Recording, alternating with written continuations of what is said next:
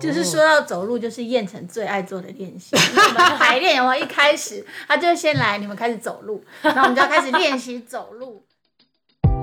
亲爱的朋友，您好，欢迎莅临剧场狂粉的日常。本节目长约四十到六十分钟，可能会有中场休息。全程开放饮食，分享转贴。如有致赠花束的需求，请由前台人员为您转交，但依旧不知道在哪。节目即将开始，祝您有个愉快的收听时光。Hello，大家好，我是吉米布兰卡，我是凤君，我们是剧场狂粉的日常。今天要介绍这档节目呢，叫做《一千零一夜》，但它好像跟我们想象中的阿拉伯的一千零一夜不太一样。通常会先讲到那个《天方夜谭》里面的一千零一夜，对，就是有阿拉丁啊、辛巴达跟阿里巴巴之类的。对，但今天的一千零一夜，我看了一下它的英文的剧名是叫做“一加一千个夜”，一加一千个夜。对对对，就是形容非常多的日跟夜啊。哦，对，但其实一千零一夜也没有很多，大概只有三年而已。两年半，对，如果除以三百六十五的话，对，一千零一夜，它是要形容很多个夜晚。对对对，那为什么不是一万零一？这个问题人家可以问。我会问一下编舞家。好，那今天这档演出呢是大身体制造的《一千零一夜》，我们很开心的欢迎到了两位来宾，一个是编舞家刘彦辰，Hello，彦辰，Hello，你好。对，另外一位是舞者周莹玲，Hello，莹玲，Hello。对，好，那因为。这一次是第一次大身体制造来到剧场光粉日常，通常我们都还是要来聊聊这个团的故事，包含团名是怎么来的。因为我那时候在写访纲的时候想说，一般的舞团都会写说是叉叉舞，叉叉舞团，对，什么什么什么字，然后但是因为这个反而就完全看不出来编舞家的名字或者是创作者的名字，而是大身体制造，后面没有加舞团两个字，哎。哦，真的吗？有吗？会通常会加吗？没有，不会，没有。对，都直接讲大身体制造，对不对？对对对对对。然后他想来问一下，这个团是怎么，这起源是什么？起源哦，其实起源有点呃，你要想你要说简单，其实也是简单；要说难，也有一点复杂。嗯，因为呃，我自己是从舞蹈背景开始的嘛，就是从小学舞，然后一直到。呃，研究所全部都是舞蹈的学习，然后呃，到后来我就发现说，其实呃，舞蹈这件事情其实它不过就是身体的动作嘛。嗯嗯。然后，如果我们去思考说，哦，我为什么活在这个世界上，我要做什么这这件事情的话，就是说，独立的个体，我们每一个人都是一个独立的个体，我们每一个人都活着。有活就是呃，我们突然有一个概念是人活着就有身体，嗯，有身体就有动作这件事情。那刚刚讲到独立的个体，如果一群独立的个体呃集合在一起的时候，我们一起制造一个东西，嗯哼，也许它叫做舞蹈作品，也许它叫做呃各式各样其他可能性的作品，嗯哼。你看，其实就算呃做音乐啦，呃。做灯光啦，做设计啦，行政啦，其实日常所有的东西，所有的人都在使用身体，所以并不是在台上表演的这件事情，嗯，它才是跟身体有关。嗯哼，所以就是团队的话，比较像是集合这些独立的个体，成为一个更大的群体，嗯哼，然后希望用这个群体的力量来制造东西，这样。哦，嗯哼嗯哼，好，那我们来看看，就是今天你们要聊的这档《一千零一夜》，因为我们刚刚提到啊，直觉会想到《天方夜谭》，但好像不太一样。看了一下介绍呢，就是这个作品是用不同的情绪作为文本发展，他选了五个情绪就是孤独、贪婪、快乐、愤怒跟兴奋。其实我一开始想到说，那为什么不要干脆选七大罪就好了？就一般来说，谈到情绪的，比如说经典。对，通常都会用七大罪来演绎嘛。对对对，所以要先来提一下，就是为什么会选择这五个情绪。其实我我呃，这五个情绪对我来说，其实是一种代表而已啦。嗯，当然就是说，呃，情绪是一种透过感觉抒发出来的东西。其实这五个呃几个，一二三四五五个，这五个其实没有什么特别的呃缘由，我只是觉得说哦。好像这些东西是是蛮常会在生活里面经历的，嗯嗯，然后他，我觉得对大家来说都有这些最基这些东西是最基本嘛，我也不确定是不是最基本，反正就是每天都很生气，或者是每天都觉得在家里工作很孤独。就是，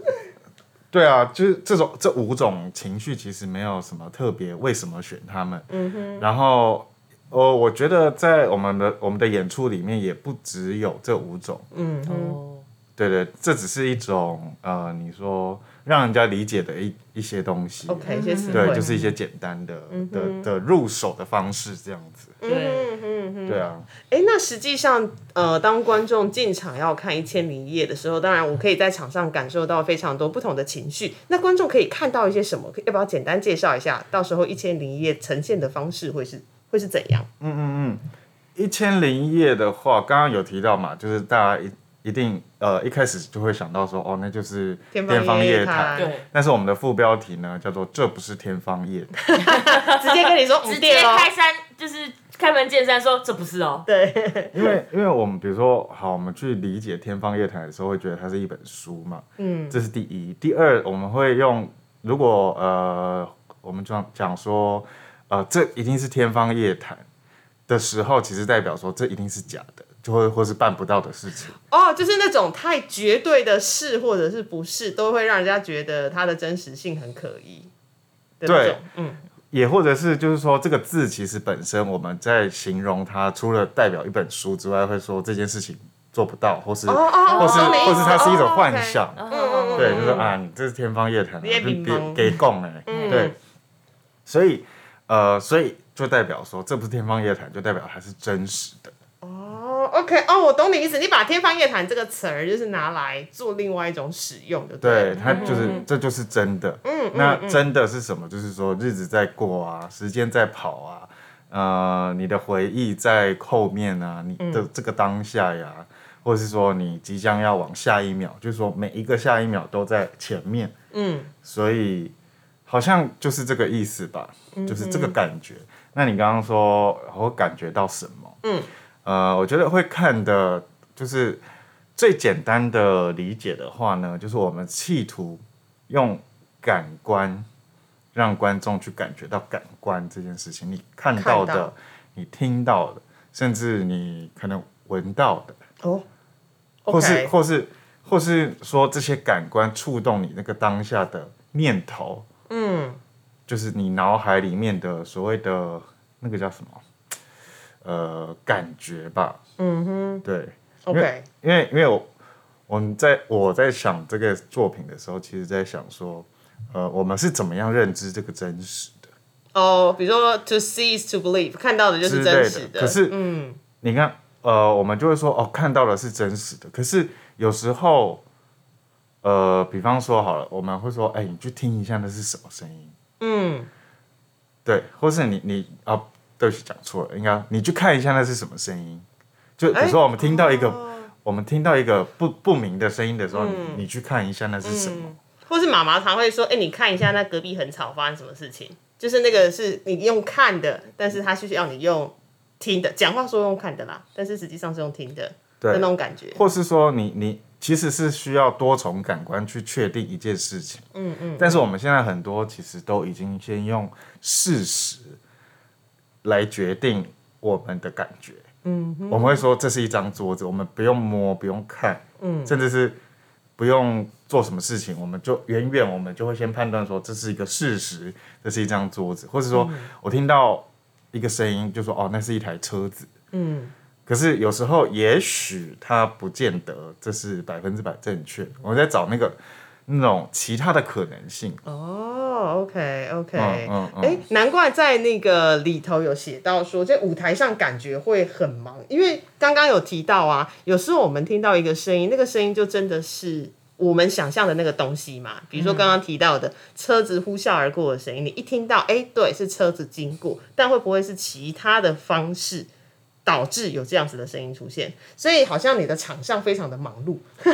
你有表演者，然后你有乐手，而且乐手其实有两种乐手，一个是配乐的乐手，另外一个就是刚刚提到的，就是很重要的一个是拟音的乐手，然后当然还有包含 LED 的字幕机啦、影像等等。所以这是不是刚好也就呃呼应到说你刚刚提到的一些声音的创作？我们就直接把一个音效库搬到台上。对对，嗯哼，呃，我觉得还是是，比如说我们我们这个这个所认知的这个，我们日常生活里面，其实所有一切都都来帮助你来认知这个当下嘛。嗯，那我在台上，我就是这个作品想要做的东西，其实是拆解这件事情。嗯哼，我怎么样独立？假设说独立，呃，拟音好了，我们听到一个人走在呃马路上，他穿着高跟鞋，跟他穿的运动鞋，他走在泥泞的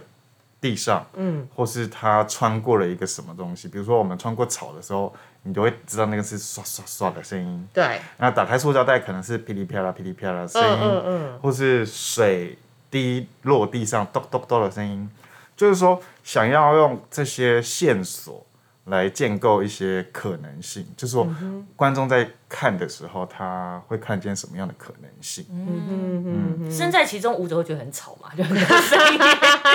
我还我现在对，也可是可是它也有可能是一种对于感觉的声音，嗯，所以它它不见得一定是真实的。有时候我们认知的这个真实，它并不代表是一个完全的真实。嗯哼，对，就是说，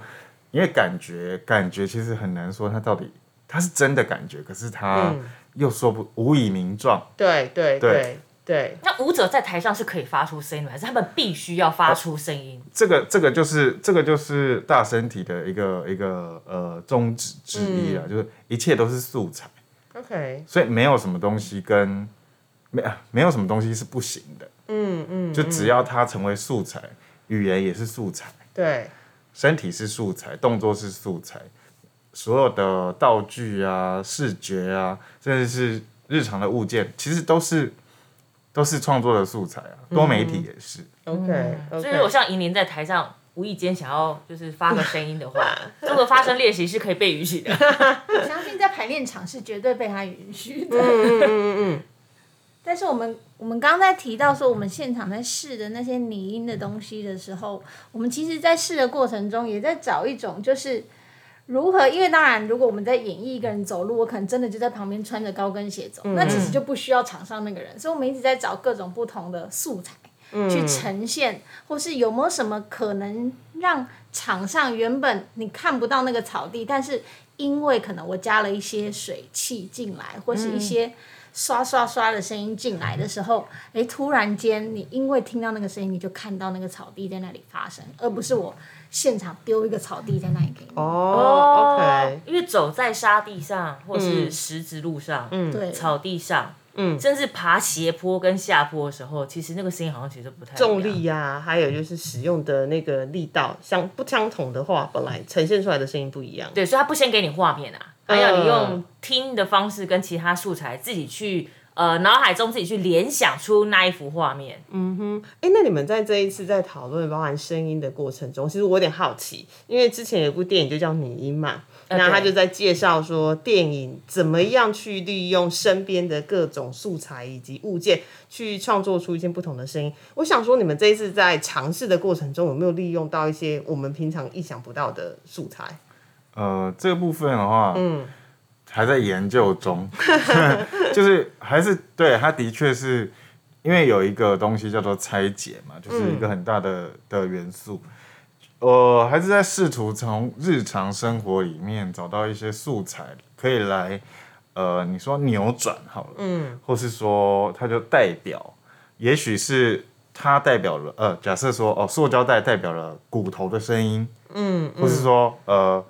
意大利面代表断掉的声音，就是说有没有可能是一种扭转，又或者是一种代表，或者是我们真的拿一块草皮在旁边烧来烧去，嗯，或是拿一些树叶在旁边玩来玩去，就会听到它穿过森林的声音。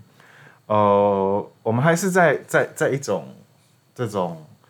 游移在真实跟虚构之间。嗯哼哼哼哼我记得之前在讨论声音的话题的时候，会有讨论到一个，因为我们看到通常会有声音，就是我们实际摸得到的东西嘛，比如说我敲桌子，我喝水，但有时候会想说有没有就是你脑海里面的声音，或者是。比如说资讯在电流里面跑的声音，或者是像最早最早那种波接有没有一零一零一那种东西出去的声音，它会是怎样？然后那这些东西可能在现在，因为我们看了非常多的影视作品，它已经有多给了我们一些想象，但其实那个都是他给我们的，我们也不知道到底那个是不是真实的声音。这个是我刚刚觉得听了两位在聊的时候想到的一些 idea。我有点好奇，因为刚刚提到说舞台上会有非常多声音嘛，他们要用很多的素材去构成一幅画面。嗯，一般舞者通常都是直接听音乐舞曲的，比如说 Q 点进去，我动作就要怎么样。出来对，但这次因为在舞台上多了非常非常多的声音，会会有觉得干扰吗？就觉得啊，我我听不到那个，因为通常应该会是声音跟乐曲应该是会是并行嘛。起的，但是我刚刚也有想到，就是既然舞台上就有这么多声音，会不会有其实没有乐曲的存在，就纯粹只剩下模拟的那个声音？嗯，但是舞者就需要按照那个声音去做出动作。在这部分，这次有什么比较特别的地方吗？其实没有声音的音乐就是现代音乐。好，我乱讲。呃，嗯嗯嗯，我觉得应该这样说，就是说，不见得是表演的人要配合，哦，就是说，应该说配合的人配合，嗯，就是这个表演者走一步，我们可以做一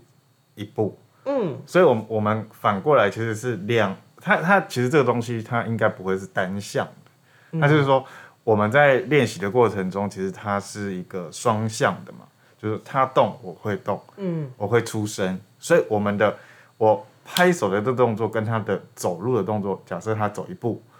走二步，第三步，第四步，他变快，嗯，他变慢，就是其实这个东西是我觉得跟跟一种呃我们在学舞的过程中有一个很大的重点是听别人的声音，嗯。对，听别人的动态的这件事情，嗯哼嗯哼，但这就变成是双向的这样子。是，其实是哎、因为这个空间给出来之后，我觉得表演者本身的故事就变变得非常重要。我们怎么我们怎么去行动，然后会不会有这个可能是？在这个当下，我们配在一起。假设我做一个行走的动作，我们一起想象一下。假设我做一个行走的动作，然后拍手配合我，然后会不会有一个时刻我突然停下来的时候，但这个拍手声继续，那是不是一个我心里其实它就会勾勒出另外一个新的故事线出来？哦，就他声音可能没有停止，但是他就是代表了他也许内心世界还有一些绵延没有断掉的那个声音，但是就是那个就是给予观众想象嘛，不管观众怎么去，对。对对对，观众怎么去解释说，哎，为什么他身体停了，但是声音没有停下来，嗯对那是另外另外一个另外一个面向的讨论了。对，所以他可以有时候是这样，有时候是这样，嗯。又或者是表演者根本都没有动，可是声音一直都有，流动。，OK，就是我没有走路，可是你观众一直听到走路的声音。假设、这都是假设哦，就并不代表说 我们真的有这样做。对对对对对对，就是说只是提供一些想象的可能。嗯哼，其实就是要观众打开你的所有的感官，去感觉到场上到底发生了一些什么事情，不只是你看到的，还有你听到的，以及它可能会持续存在的。过往通常我们都觉得看舞作就是、啊，你就是认真看嘛，嗯对，嗯看舞者的呃动作，然后看舞者他们怎么就是做身体的延展，嗯，对。但目前就是你耳朵要打开哦，耳朵要打开我我哦，觉得观众应该会很忙，会很忙，会很忙。然后我我对我过去的作品应该都是不断的让观众很忙，嗯嗯，就因为很多线索要要吸收，很多线索要要要去看，要去听，要去呃看文字也好，然后连听声音接也好跟自己连接也这个部分也会很嗯，，就是说我怎么样看到的东西，其实是回到我身体里面去想象的。嗯哼哼哼。嗯，因为这次有一些方法，对对，那除了刚刚提到的提到的声音啊、身体之外，其实还有一个比较少在舞蹈里面看到的尝试，而且这个东西其实是一般人认为它只是辅助的工具，它并不会真的发生在我们看的作品里。对对对，就是口述影像跟情境字幕。我们可能解释一下口述影像是什么好了。口述影像通常都是，比如说你看一档演出，然后如果说呃有呃视障者或听障者，呃、应该说视障者好了，他看不到场上的演出，那他可能就会佩戴一些特殊的装置，然后让有一个口述影像员。他会去说明现在场上发生什么事情，对，所以他有点像是我都会说啦，他是二创这个作品，有一点点像。那情境字幕就是我们，比如说在看串流平台的时候，可能打开那个字幕 CC 有没有？它就会后面下面会有一个挂号，比如说场那个影像里面的人在下，就挂号，他正在大声的笑，或是挂号他正在走过哪里，对对，就是类似像这种东西。但以往这个东西都会是所谓的辅助工具，但这次好像会出现在作品里。对，呃，其实这个跟一开始讲的还是有关系的，就是说我们怎么样认知这个真实。嗯，如果你想你想一下，如果我们看呃听没有听到声音，可是有一个字幕出来说轻快音乐，嗯，诶，然后你会发生什么事？你会哦，轻快音乐是什么？嗯，可是你你自然你可能会自从你的呃脑海里面的资料库去寻找一首轻快音乐，嗯，又或者是我告诉你说哦，恐怖音效，噔噔噔噔噔噔噔对噔，大白鲨，所以所以所以这些这些指，你说它，我觉得可以看看成指令。嗯口如果口述影像跟情境字幕，它其实除了给你感觉之外，或是给你线索之外，它可能是挑起你心中资料库的一种指令。它好像是潜意识的一种催眠的感觉。之类的，我我觉得，我觉得，因为还是在思考这个，我们我们用感官来建构这个事实，呃，现实的这件事情。因为情境字幕跟口述影像最主要服务的对象其实是呃感官的缺失嘛。嗯可是可是因为其实我们我们你说我们的感官都一直都存在的这些人，其实我们有时候因为太满了，所以其实我们并没有办法好好的单纯只是听到或是看到。嗯然后我们其实是没有没有这么多想象力的。如果有缺失，就是你现在一直，如果你闭着眼睛一个小时、两个小时，嗯，其实你你的耳朵的感觉会不太一样。会放大，很自然而然的，好像会放大，就是身体会告诉你，你应该用其他的方式去补足你现在失去的感官。嗯，嗯，对，就是就是呃，我觉得除了那些口述影像跟情境字幕，它是一种线索之外，它也可能是挑起观众呃不同感知的可能性。嗯哼嗯，所以我才觉得，觉得是想要用看看，然后想要玩看看这个东西。可是主要都不是像我们以往所认知的情境字幕跟口述影像的那种方式，嗯，它只是成为一种技巧。我觉得对我来说是一种技巧。嗯哼嗯哼会不会觉得他有点在限缩，好像人们的那个选择？因为比如说刚刚呃提到说，他讲了一段说现在是轻快的音乐，但你脑海中可能不晓得出现什么歌曲，对但是但是但是他又会拓展很多可能性，对就是说，因为每个人的那个音乐库的那个清单不一样嘛，所以我脑海中跳出来的音乐不一样。说不定有人的轻快音乐是黑死啊。对他来说是轻快乐嘛，但是会不会想说，哎、另外会不会觉得好像也有可能会限缩，会不会有点就是，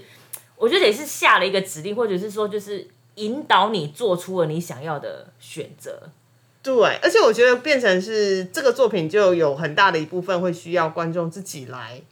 填满。然后他想说，如果他平常不太听音乐怎么办之类的。对，或者说他平常就是他没有不怎么经历过恐怖的音效，他可能本来就不太喜欢可能恐怖片，比如说说像我，对，嘿之类的，所以他可能知道的音效可能就只剩下大白鲨这样子。但我刚刚脑海中抛出抛出非常多哎、嗯，好，因为我是个不看恐怖片的人，哈，如果单就这个议题的话，对，但是我跑就我跑出很多音效啊，你刚刚只想到那个，只想到一个嘛，但是我可能脑海中可能有大法师啊、月光光心慌慌啊，还是德州电锯杀人魔啊，就会跑出很多音效，所以对我来说，我的是选择就会比较多。多。但是其实一开始也是就是让观众就是等于是他们有各自的可能性，其实就是让他们呃每个人就每个人的状态不一样嘛，日常生活的状态不一样，所以就是这会是让。算是也不能说是限制选择，但是也是让他们自自己有自己的选择，对不对？嗯一方面，嗯可以这样说。或者是说，其实他也就是创造了一个真实，啊，OK，嗯哼，就是观众的心理的声音配上你现在看到的东西，嗯然后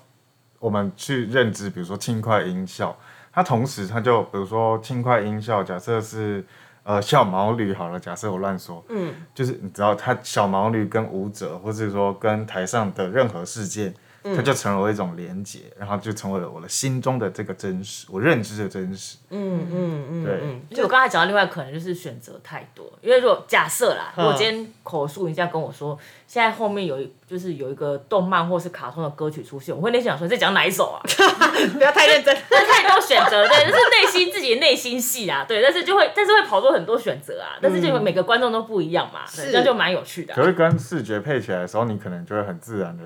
大啊象，对对对对对对，然后找到一首，说哦，这个就是什么。觉得适合目前我现在看到的情境的，我会自己嗯帮他做搭配了耶。哦，所以等于有一点像是哦，我进到剧场看演出，然后台上的表演者，不管是任何一种表演者，他抛问题给我，然后观众其实需要接球，然后也在抛出一些 idea 出来，然后让台上台下共同完成呃看到的刚刚说的画面或者是真实。而且观众真的很忙，因为他他还要在台上找线索，才可以在自己的脑海中的想象库的清单找到可以去搭配他的东西，对。对，不管任何东西。这么远哎，这么远哎，对啊，对啊，哎，那其实因为这一次音乐设计挂的本身就是燕城本人嘛，那以往大身体制作的音乐都是你自己搞啊？嗯，呃，可以这么可以这么说但是，呃，音乐设计这包含几种，就是说我改变原有的音乐，嗯，呃，又或者是创造新的从来没有存在的音乐。然后，因为我自己担任音乐设计，大部分都是在服务我自己的作品。哦，OK，就是我自己的想象，然后怎么样可以去呃完成我的想象的声音，这样子，嗯哼哼对啊，其实就就是蛮单纯的。嗯，那你自己其实都会平常会去哪些地方去寻找声音的灵感？比如说，呃，因为我们常说啦，舞者就是跟自己的身体工作嘛，然后你呃要张开耳朵去听一些其他的东西，然后或者是听节奏、听音乐，或者是听他人对你的一些互动。那但是在做音乐上面来说，它可能又需要再更深一点，所以你通常都会是去哪里寻找音乐的灵感？呃，比如说我趴在墙边听砖头的声音，就是会随身携带录音工具，然后觉得蛮有趣的就要录下来，会需要平常帮自己积攒这些素材吗？需要。呃，其实都都都还是会，就是说，比如说，曾经我们家在楼下在施工，然后其实我就是放了，就是 放放放录音的，在录施工的就声音。录楼下施工的声音。对对，就是它有些时候它是录起来的音场给的氛围，哦然后有些是有些是哦，你听到水的声音那种哔那种哆哆哆哆哆哆哆嗯的声音，又或者是风吹过那个草的声音，嗯。就那些东西，其实我我觉得我在寻找的都是生活里面的声音，嗯，可是另外一个方向是它是一种感觉，所以如果它是一种感觉的话，它就不会是只是录音。然后，所以那种你说在哪里找这种声音，其实就是在那边想一下，然后在这边也想一下，到到处都想一下说哦，那个感觉的声音会是什长什么样子？嗯，那音乐设计是燕城自己对，就是下来就是处理。对处理自己下来处理。处理啊，那刚刚前面提到的口述影像跟情境字幕的内容，也是由自己去做吗？还是那舞者会参加参与讨论说，哎、我觉得这边可以多描述一些东西，还是我觉得，哎、这边好像换一下，我觉得感觉好像会误导或引会引导，对，会引导观众跑去另外一个地方。嗯，这个其实刚好是我们最近最近在工作的时候碰上的，就是他同时会希望，比如说他给我们下达一个指令，但是我们去执行的当下，他可能会觉得，哎，跟他想象不太一样，但没关系，因为他想要建构不一样的事实在上面。嗯哼，是这样说吗？你继续说说一点，简单来说，哎，那我可以直接讲吗？我不知道你要讲什么。讲个三点那个，呃，假设我有一个片段，呃这个是会有点暴雷，小暴雷，小暴雷小暴雷。还好吧，还好我并不会。对，并不会长这样子上 OK，OK，但是好假设他给我一个指令，他希望看到我凌晨三点的时候，我想我在做什么，你不在睡觉吗？好，欸 有些人不是啊，然后我就开始好，我开始我开始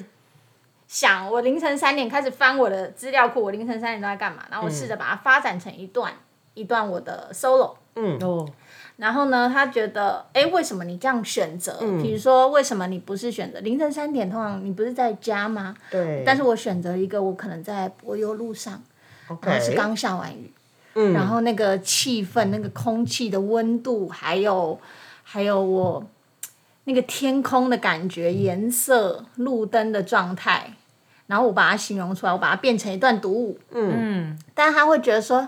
没有关系，虽然跟他想象不一样，但是因为我的故事最终是回到观众身上，他们看到什么，所以我的故事可能它只是一个戒指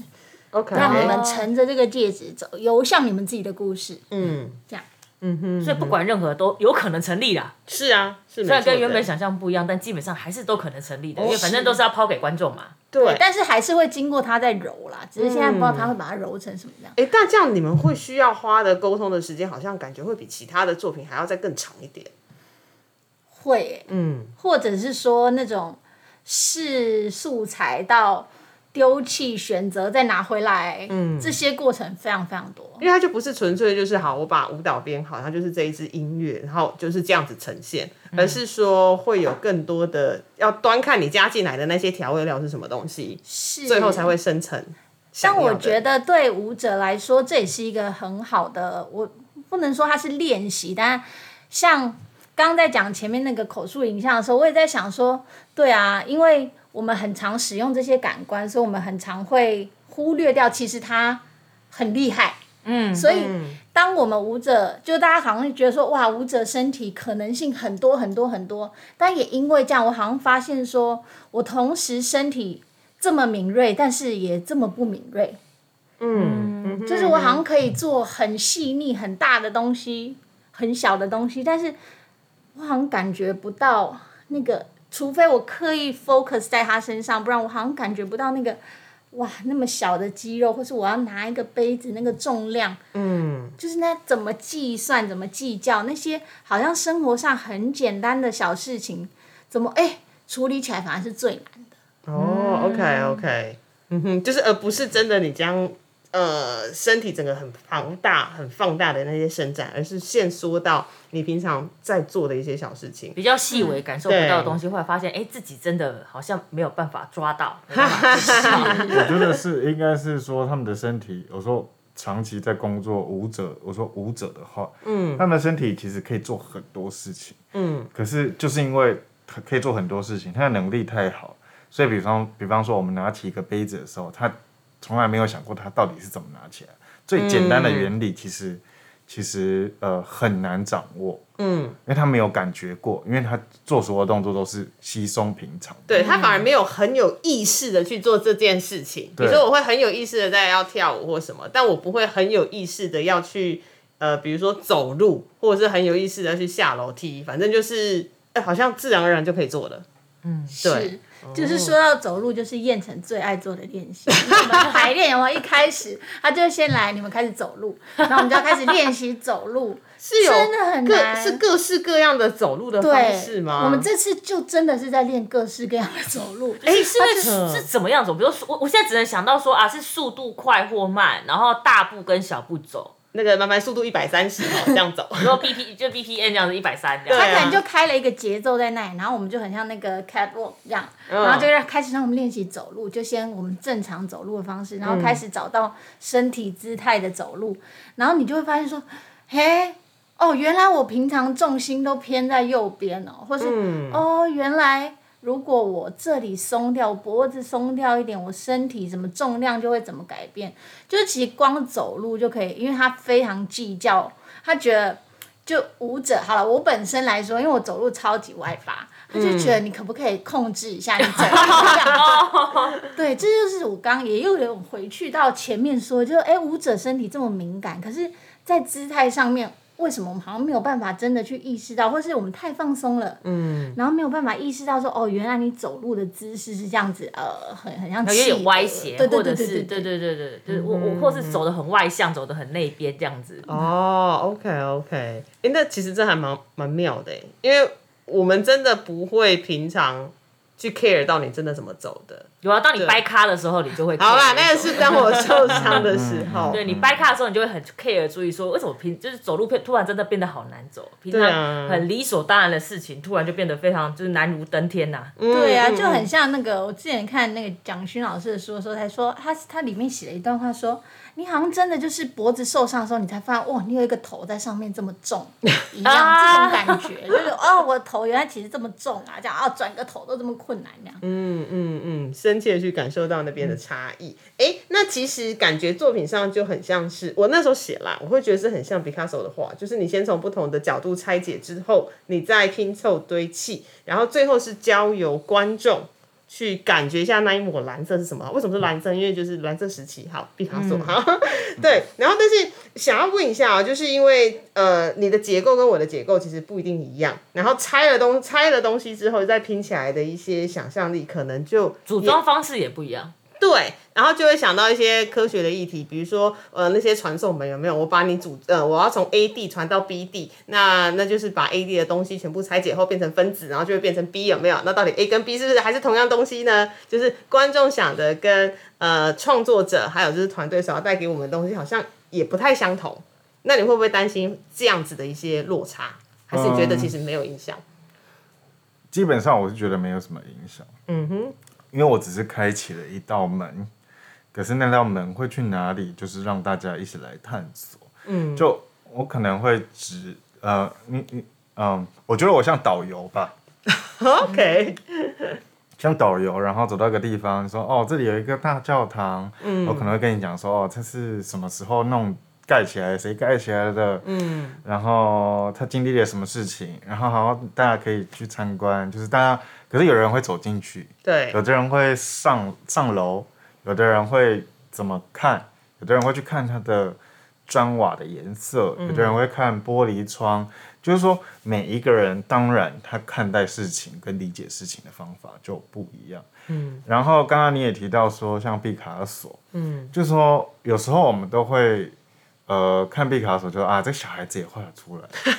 可是，可是当你去理解这个整个毕卡索的脉络的时候，其实毕卡索画的画是非常，他是非常会会画画的。嗯，可是他到最后他在追寻的其实是，比如说像刚刚提到，他可能是一种对于一个真实的重新架构。嗯，比如说它是左边、右边、中间同时存在的时候，它会长成这个样子，所以它是一种脉络的理解。我也希望大家用一种脉络的理解来理理解这个呃作品。可是它不只是我创作的脉络，它可能从你生活里面的脉络就会去不一样的理解这个作品，所以每一个人心中都会长出一幅新的真实的当下。嗯嗯，OK OK，哎，那想要来问一下哦，因为刚刚提到包含视觉啊、听觉，就是会还会有其他的感觉吗比如说闻到什么东西，之类的？感觉就会变成那个四 D 电影院有没有？然后 还座椅会动吗？5D 那这样水源剧场有点辛苦，要改变一下座椅。我们可能也会去买一份臭豆腐啊之类的，摆在摆在旁边，就是让他说，哎、臭豆腐的味道。在哪在哪？对啊，就是呃，所有的你只要觉得它是感觉的，嗯。我们都很有可能会在台上拿出来用。嗯嗯嗯，对，但但具体是臭豆腐还是榴莲，还 还是香水，还是呃有还有什么味道现在大家应该最常见的味道就是酒精的味道。啊酒精的味道，消毒水的味道，嗯哼，还是草皮的味道，嗯。白天的味道，晚上的味道不一样。呃雨天的味道，还是、呃大热天的味道，其实那个东西都会是触，我觉得都是触发你对一种事实的的认知的一种方法。嗯哼 OK，好，我们刚聊了这么多呢，《一千零一夜》的演出到底在什么时候呢？演出在五月二十号到五月二十二号，在水源剧场。对，那到底首先剧场，我相信他的椅子可能没办法这样动啦。对好，但是 可能会有非常多其他的感官来挑战观众。我刚刚想到，因为我一开头不是在问说，因为它呃呃那个英文名字叫一，然后加一千很多个，对对对对就是很多个夜晚的意思嘛。嗯，然后我说，哎、刚刚听完两个，我想说，嗯，我就大概知道为什么要取一千零一夜。不然我一开始一开始我一开始我看到那个标题的时候，就想说，嗯，既然你要呈现很多个夜晚，为什么不要选一万零一？你就选一千零一。一。但其实这个这个字是有点双关的意思嘛，一千零一就是真实还是是天方夜谭，是不真实的东西，还是是你自己的选择跟想象？然后我我那当时当时为什么英文不是用一千零一？嗯，是我觉得我想要 focus 在当下，因为当下就是这个一嘛，一对，那这个一千是未来的很多日子，而不是过去的很多日子。因为我们的当下是建构在过去已经发生的很多选择跟体会，所以到了这个当下，可是我们在这个当下要 focus 的是往未来的这件事情。嗯哼，所以我才会是。因为英文的话就不会是 one thousand and one，所以是 one and one thousand，哦，反过来就对了，是所以才最主要是想要指向未来。嗯哼有一个方向性存在啦。嗯嗯对对对嗯嗯对对、o k 好，那在节目的最后呢，就除了说宣传大家五月二十号到五月二十二号可以进场看演出之外，还有没有想要跟观众聊些什么？就是还有没有什么，比如观众到底还可以，其实刚刚讲了很多啦，那看还有没有什么要再补充，说观众可以带怎样的心情来看这档演出？像我自己很喜欢某一句话，就是想象力就是你的超能力，你只要有想象力，你即使在家。或者是你就是走在路上你刚刚讲这，句话的时候，马上想到奶油师。哦，对，它就是奶油师，它其实是那一只那个文具商品的那个广告。但我真的觉得这句话我非常非常的喜欢，因为现代人太常被日常生活我看到什么东西就是什么东西的一些琐事啊，还有既定事实给限缩给压垮。加上台湾人过去的教育体制，基本上都会要求说，你要有自己的一个正确答案，对，或者说你看什么东西，你也要有一个对应的正确答案。但没有啊，就像刚刚讲到恐怖音效，我就会想到德勒德勒的大白鲨，但凤君就会想到可能三四种可能性。对对，所以想象力就是你的超能力。那想问问看，燕城或是引领，还有没有什么想要再跟听众朋友说的？我是觉得这次这是比较辛苦的地方啊，还是要吐一下苦水也可以。吐一下苦水哦。我自我觉得我自己哈，在这个创就这一次特别，嗯，因为我觉得在处理这个事实的拆解，就会猜来猜去，猜到最后就，我觉得其实会很像迷路的感觉。哦是因为已经不知道要猜到什么东西了就是吗？嗯，我我一直都觉得创作它是一种呃未知的探险，嗯，然后我每次的创作的 team 都是呃探险队，嗯，然后我们就会去呃砍树啊，就是砍出一条路，然后到底要就都有一个目标。可是你知道，如果我们没有 Google Map，没有地图，然后只有一个指南针的时候，我们只知道方向，嗯，可是到底那个路途会走去哪里？这件事情其实是呃刺激的，是呃彷徨的。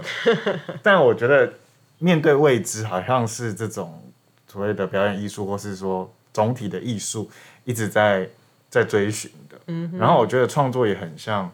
一加一，我们在寻找一加一不等于二的可能性。嗯嗯，它有没有什么其他的解的答案？对，嗯嗯嗯那银铃呢？